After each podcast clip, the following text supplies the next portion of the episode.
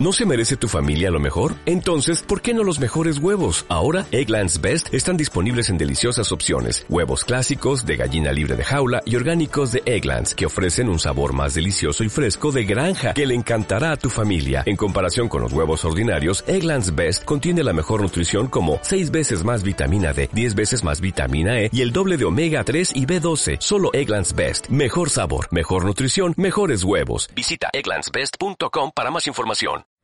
Bueno, pues ya tenemos aquí con nosotros a, Luis Jurado, del que hemos estado hablando aquí un poco también largo y tendido, y va a darnos una información interesante como siempre. Le tenemos al otro lado del teléfono y, bueno, nada más. Eh, buenos días, Luis. ¿De qué nos vas a hablar hoy? Hola, buenos días, Aurelio. Buenos días, Raúl.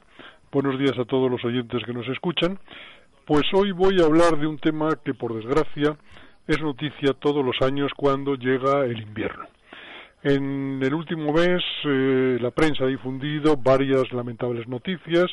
Por ellas hemos conocido que una persona falleció en Galicia, que una veintena se intoxicaron en un bar de copas en Madrid, incluso tres fueron hospitalizadas en la comarca de Talavera, todas ellas por haber respirado monóxido de carbono. Desafortunadamente todos los años nos encontramos con noticias similares y todas tienen el mismo origen, combustiones que desprenden un gas mortal conocido como monóxido de carbono. Un tema muy triste que se repite además, eh, por eh, desgracia, año tras año. ¿eh? Y en un programa de divulgación sobre edificios como en el que estamos, es imprescindible que lo tratemos para prevenir ese problema a nuestros oyentes. Luis. Sí, en efecto. Si hablamos de edificios, hay que hablar sobre el uso seguro de los edificios y para ello hay que prevenir, entre otros, la intoxicación por monóxido de carbono. ¿Por qué se producen esas intoxicaciones eh, por monóxido de carbono? Pues la intoxicación por monóxido de carbono, que se conoce como muerte dulce, se produce siempre en la misma época y siempre por las mismas causas. Vamos a explicarlo con detalle. En invierno sabemos que hace frío y por ello necesitamos calentar los edificios en los que vivimos para que nos resulten confortables. Desde la prehistoria, el hombre ha desarrollado infinidad de sistemas para condicionar su hábitat y hacerlo cómodo y agradable. Inicialmente, en las cavernas, pues encendía hogueras. Luego, a medida que avanzó la civilización, estas hogueras se trasladaron al interior de los edificios mediante una serie de soluciones, como pueden ser los hogares, las cocinas francesas, las estufas o incluso las glorias tan habituadas hasta hace unos años en la arquitectura rural castellana. Casi todas las soluciones tradicionales se basan en el mismo principio, obtener calor a base de quemar un material que sea combustible. Me da lo mismo que el combustible sea leña, sea gasoil, carbón vegetal, queroseno, biomasa o cualquier otro. Quemamos el combustible y de la combustión obtenemos el calor que necesitamos para calentarnos.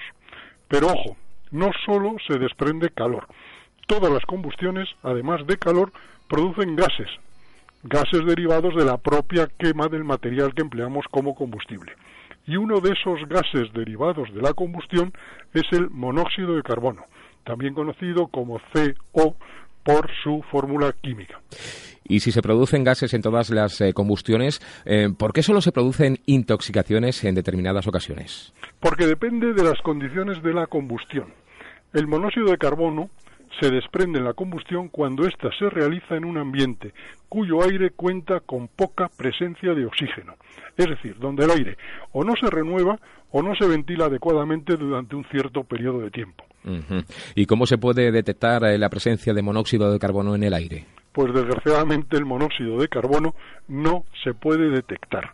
El monóxido de carbono ni nos hace toser ni nos irrita la garganta cuando lo respiramos. El monóxido de carbono no se puede percibir ni con la vista ni con el olfato, porque es un gas incoloro e inodoro, es decir, no tiene color y además no huele. El que lo respira cree que está respirando oxígeno, como lleva respirando toda su vida, pero no, está llenando sus pulmones con un gas tóxico que le va a envenenar su sangre y que en un periodo relativamente corto le va a producir la muerte. Por eso se conoce como muerte dulce. Por tanto, la manera de evitar las muertes eh, por inhalación de monóxido de carbono es impedir que se produzca en nuestras casas. ¿Qué podemos recomendar a, a nuestros oyentes, Luis? Pues para que nuestros oyentes estén prevenidos frente al monóxido de carbono, basta con poner en práctica las siguientes tres recomendaciones. Primera, si usted ya posee una caldera o un calentador o una estufa o una chimenea que no cuenta con un sistema de ventilación al exterior tenga la precaución de usarla manteniendo sin cerrar las puertas que dan al resto de la casa y aunque parezca contradictorio, dejando ligeramente abierta cualquier ventana para asegurarse de que se produce la renovación del aire interior de la habitación.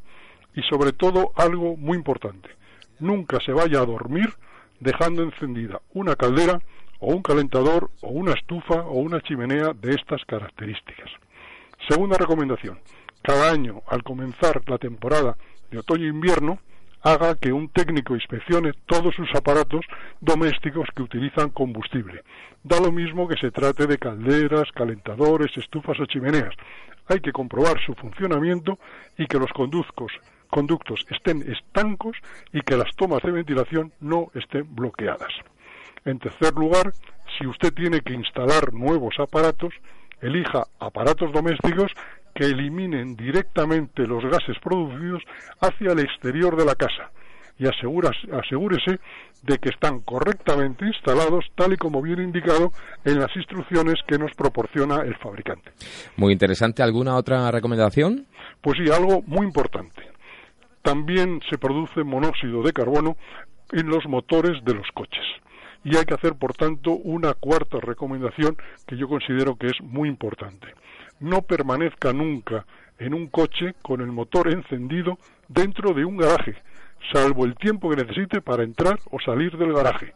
Muchas muertes, desgraciadamente, se producen por el monóxido de carbono de personas que se han protegido del frío refugiándose en un coche estacionado en un garaje con el motor en marcha para que pueda funcionar la calefacción del coche. Muchas gracias Luis por tu explicación sobre el monóxido de carbono en esta nueva etapa de construcción para todos y solo nos queda recordar a nuestros oyentes que pueden mandarnos las consultas para nuestro técnico de cabecera al correo electrónico construparatodos@gmail.com. Y ya nos despedimos de Luis Jurado dándole las gracias por su intervención. Pues muchas gracias Aurelio por invitarme y me despido de todos tus oyentes hasta la semana próxima.